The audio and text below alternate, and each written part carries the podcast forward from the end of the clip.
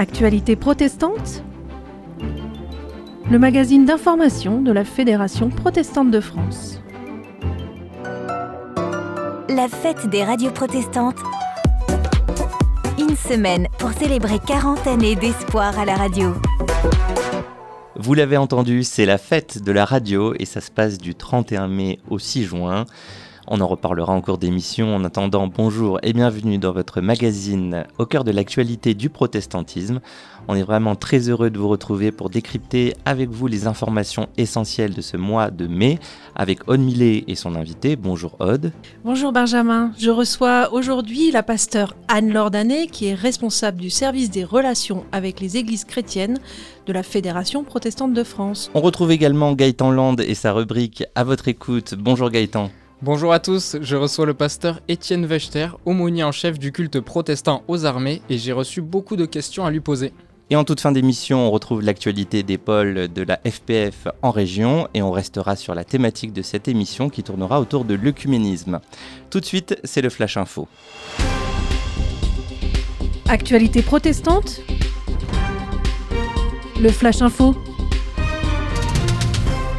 Écologie et justice climatique. La FPF poursuit son engagement écologique en se joignant le dimanche 9 mai dernier à la marche d'après pour le climat. La loi climat et résilience, adoptée au Sénat le lundi précédent, a été jugée insuffisante par de nombreuses associations écologistes organisatrices de la manifestation.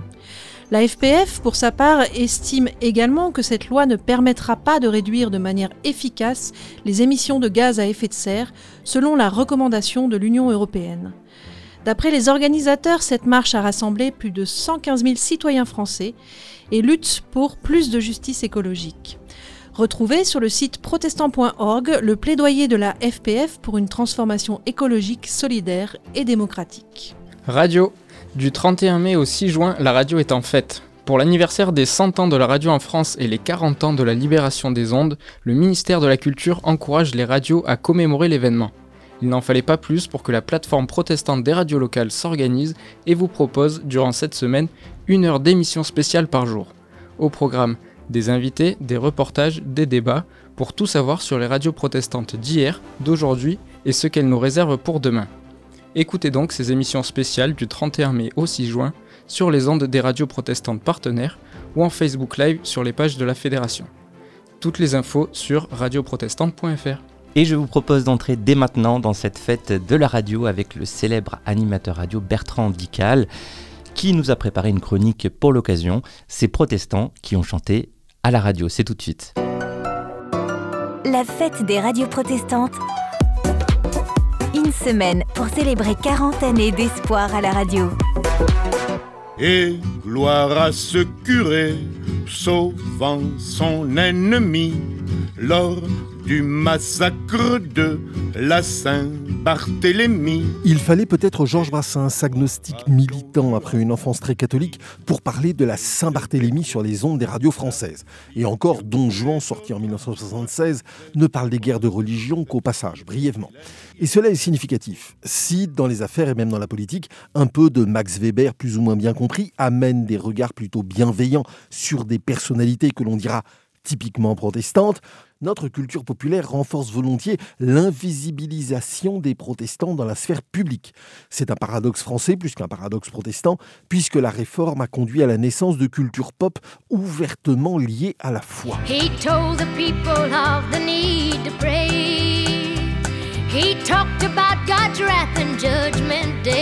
C'est Dolly Parton, la sculpturale blonde de la country music américaine.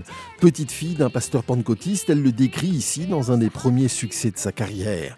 C'est impossible en France. La culture était majoritairement catholique, elle est devenue majoritairement anti-religieuse dans les années 60. Un exemple. Ton Jésus, arrange-le chez les héros, admire-le sans chanter de credo, et des églises ne va pas croire au conte de fées. Jacques de Broncard, La religion, 1966. Paradoxe. Il est né dans une famille protestante à Lisieux, ville sainte du catholicisme français, et il en a conçu une vigoureuse détestation des religions en général. Son Jésus est séculier, Le protestantisme de Renaud aussi est séculier, très familial, atavique, dégagé de la foi, même s'il porte toujours sa croix huguenote. Et cette fidélité apparaît rarement dans ses chansons, sauf quand, en 1994, il raconte comment sa fille veut lui présenter son amour. Il aime René Fallet et il pêche à la mouche. Et en plus, il est protestant.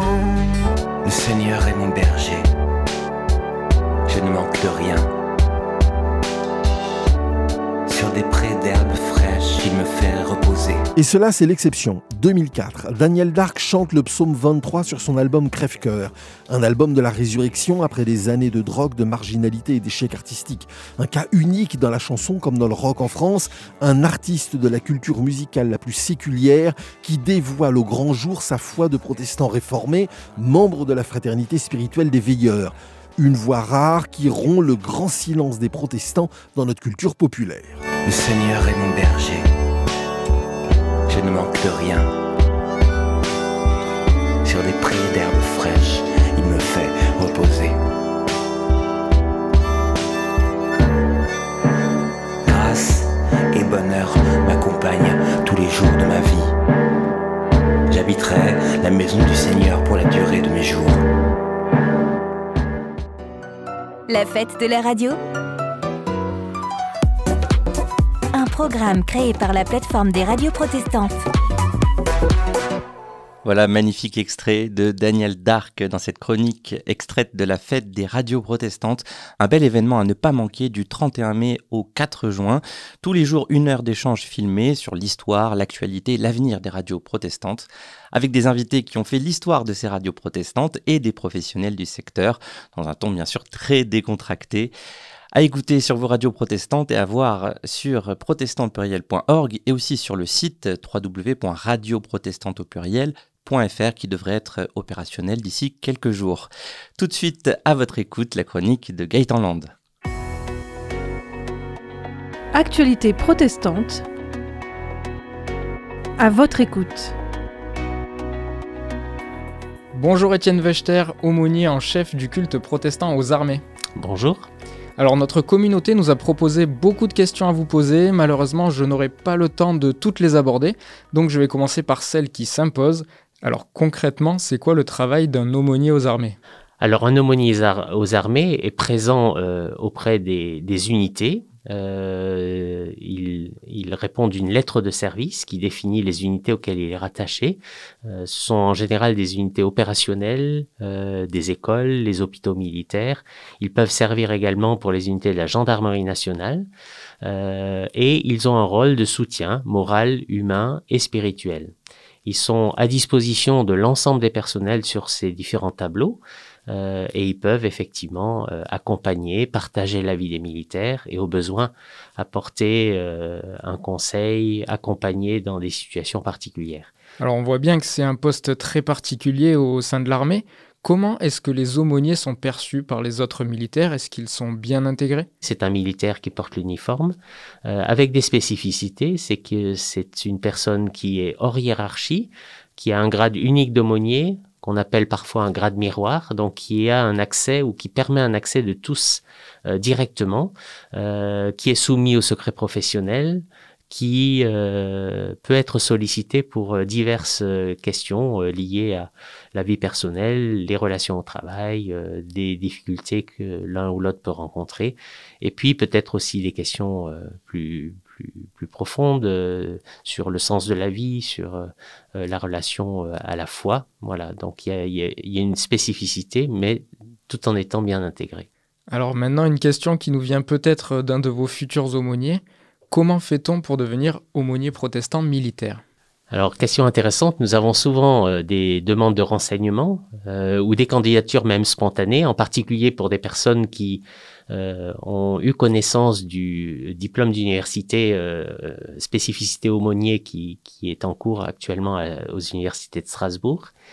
Euh, pour autant, euh, effectivement, c'est déjà une première approche, mais nous avons des prérequis euh, presque incontournables et complémentaires, à savoir un niveau de formation théologique qui, soit suffisant, puisque il y a des exigences liées à notre statut d'officier, donc un niveau licence en tout cas ou équivalent, mais il y a également une pratique pastorale qui ou une délégation pastorale attestée par une union d'églises euh, à majorité euh, issue du protestantisme euh, et rattachée à la fédération protestante, mais aussi bien sûr des qualités je dirais, ou des dispositions nécessaires à l'exercice d'un ministère comme aumônier. L'engagement, l'appétence avec le monde militaire, une bonne forme physique, ne pas être trop âgé, avoir une capacité d'adaptation, de mobilité, voilà, ce sont des choses qui, qui me semblent importantes. En tant qu'aumônier, quel conseil spirituel donneriez-vous à un jeune chrétien qui veut s'engager dans l'armée? Dans le rôle que nous pouvons avoir d'écoute et d'accompagnement, euh, effectivement, nous pouvons être à disposition des uns et des autres dans les questions tout à fait légitimes qui peuvent se poser dans le cadre d'un engagement euh, au sein des armées. Euh, ça peut susciter effectivement des questions sur l'engagement, la participation à des actes sur des théâtres de guerre, le fait de porter l'arme. Ce sont des choses qui, peuvent susciter en tout cas des, interrogations, parfois des, tensions.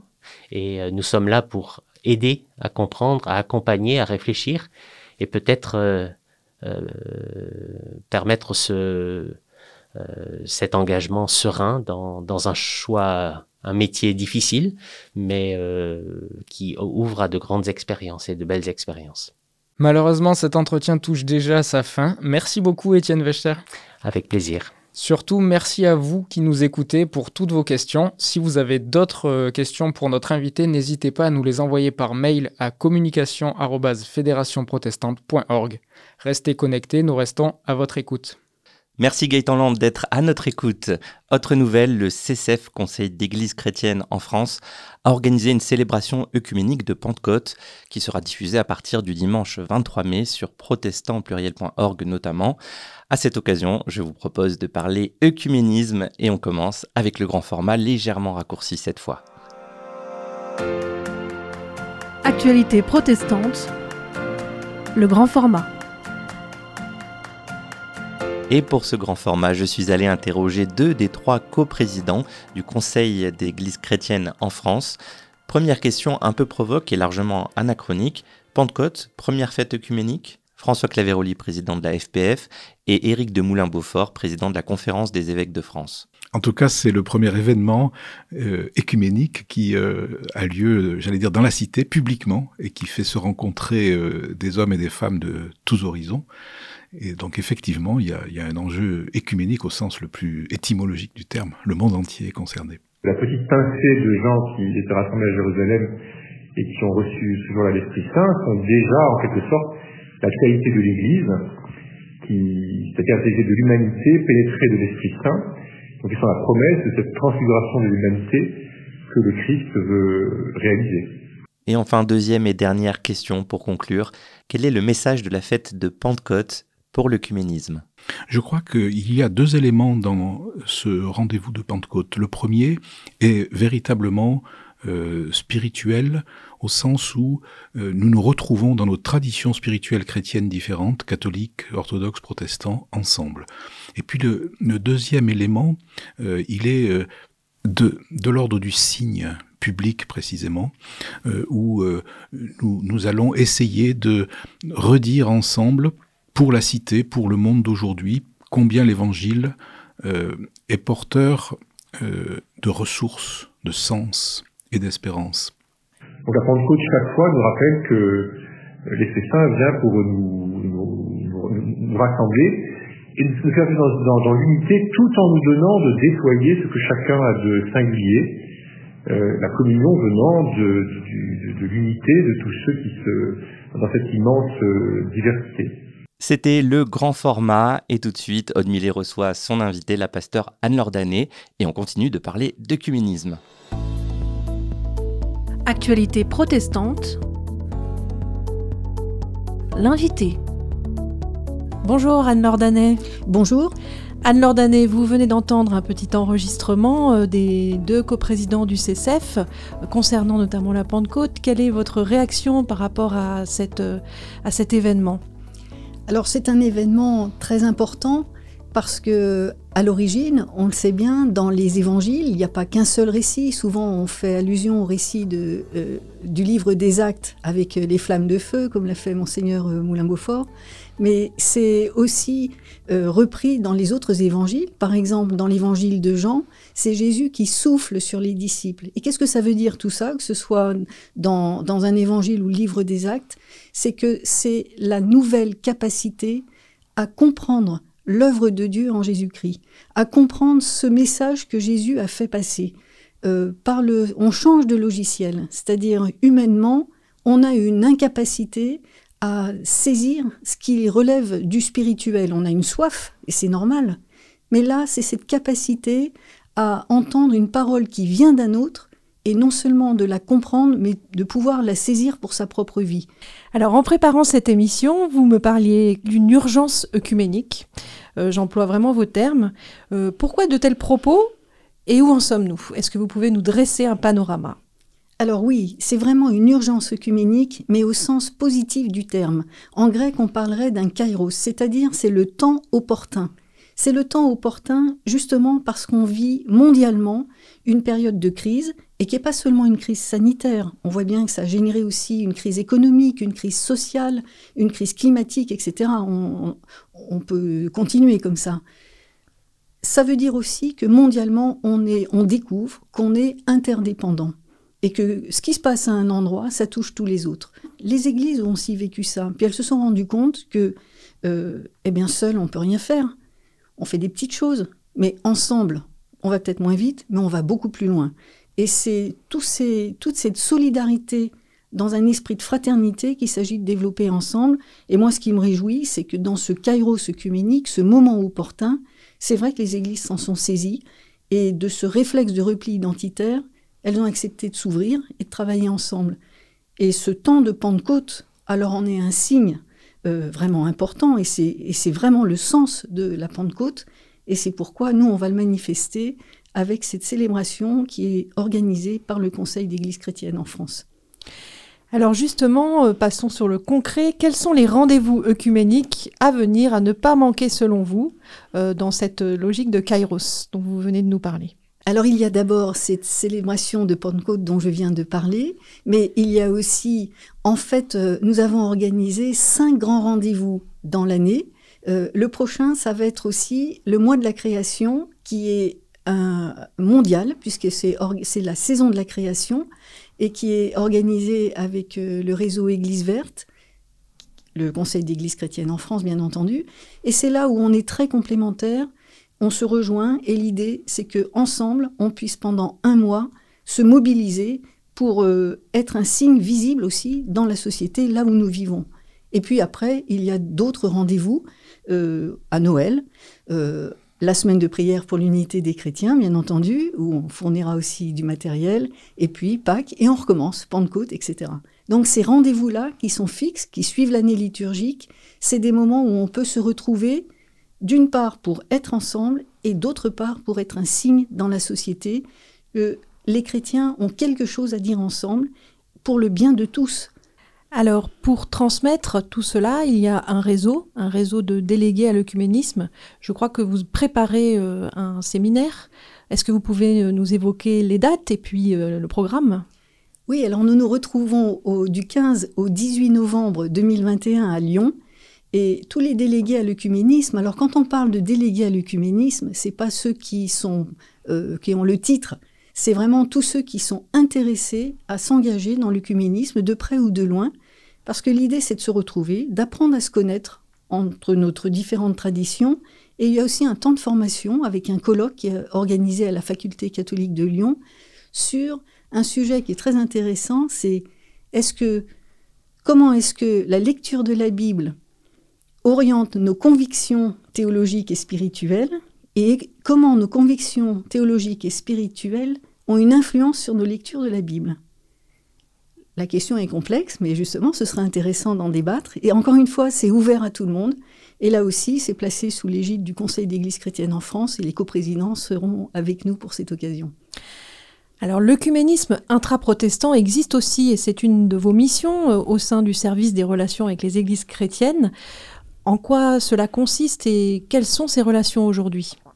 Alors cette dimension est très importante parce que dans notre protestantisme, il y a une diversité qui est visible. Cette diversité, elle existe dans toutes les traditions, mais elle se manifeste autrement. Chez nous, c'est très visible.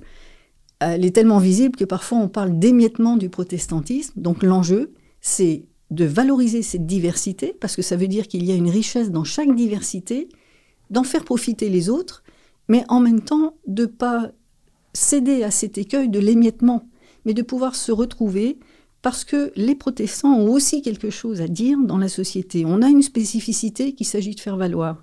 Donc on s'est retrouvés aussi ensemble euh, avec euh, tous ceux qui étaient intéressés par ces ouvertures sur les autres traditions, euh, dialoguer ensemble. C'était à la fois un séminaire d'écoute, de formation, et puis de partage sur comment est-ce qu'on rebondit dans la situation si difficile qu'on vit aujourd'hui, comment est-ce qu'on peut s'entraider et comment est-ce qu'on peut profiter de la richesse de, certains pour en, bénéficier chez d'autres.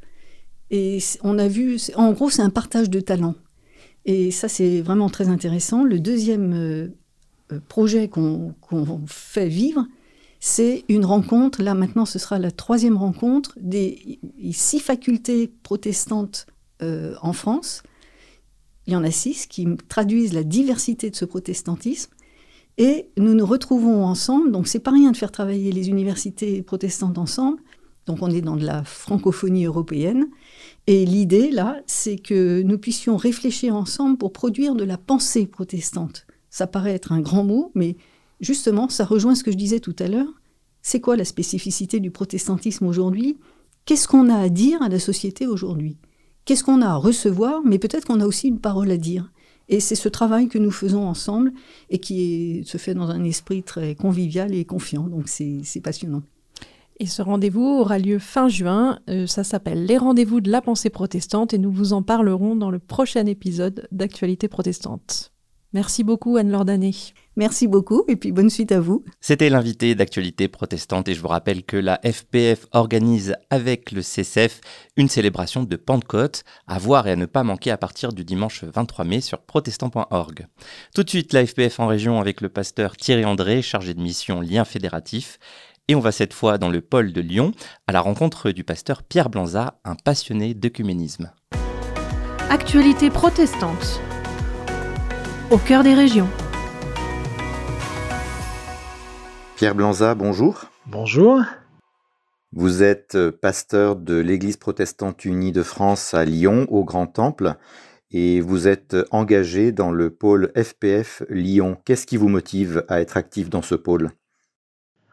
Ah ben d'abord la, joie de partager la foi avec d'autres, c'est d'abord un, lieu euh, très fraternel, et puis euh, la conviction commune que euh, aucune de nos églises ne peut se suffire à elle-même.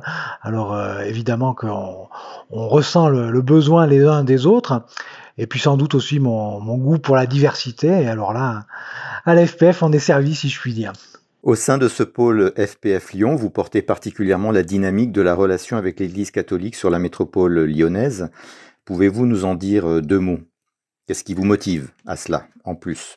Alors ça va être difficile de s'en tenir à deux mots parce que à Lyon il y a, vraiment un, long héritage œcuménique qui est vraiment une chance depuis. Euh, voilà, on peut faire remonter ça au père couturier, euh, au groupe des dons, euh, naissance de communauté du chemin neuf, le, mouvement des foyers mixtes aussi est né à Lyon. Et donc du coup ça fait qu'il y a beaucoup de, lieux d'investissement et d'expérimentation depuis longtemps dans cette ville. Alors c'est vraiment un, un privilège. Alors quel projet avez-vous particulièrement, euh, spécifiquement impulsé dans ce contexte écuménique? Bien, il y, a, plusieurs choses. Ça, peut être des, événements euh, marquants, alors du coup d'envergure nationales, voire même au-delà, comme le, Forum chrétien francophone, qui a été quand même une expérience très, très marquante, non seulement pour Lyon, mais pour, pour toute l'Europe francophone.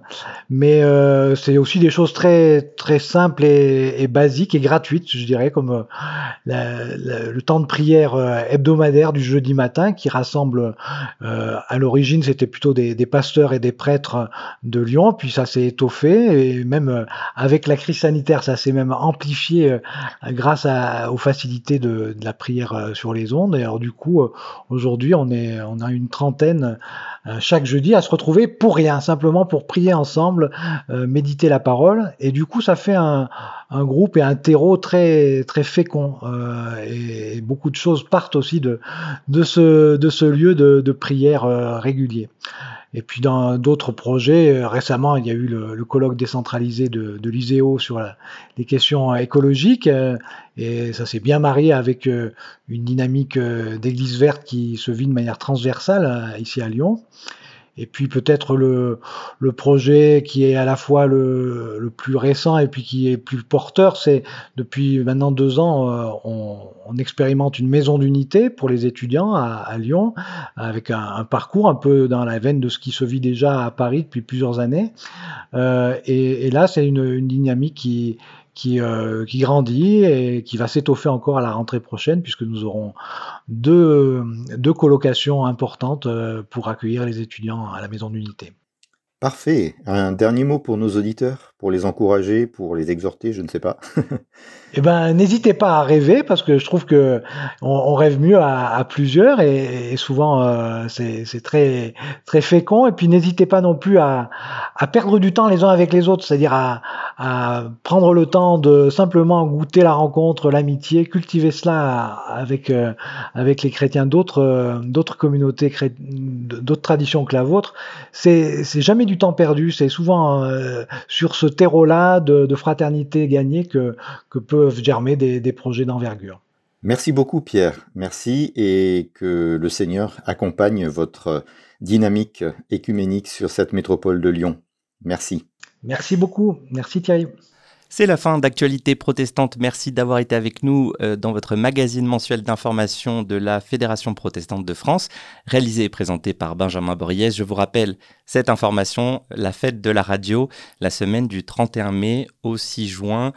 Beaucoup de choses sont prévues sur nos réseaux sociaux. Soyez à l'écoute, suivez-nous. Merci d'avoir été avec nous. Merci à l'équipe de rédaction Aude Gaëtan Land. Pour nous réécouter, rendez-vous sur le site internet de votre radio locale ou sur protestantpluriel.org, rubrique médias et radio FPF. Retrouvez-nous également sur vos plateformes et applications de podcast préférées. Pour nous écrire une seule adresse communication@protestantpluriel.org. À bientôt pour de nouvelles actualités protestantes. Actualité protestante Une production de la Fédération protestante de France.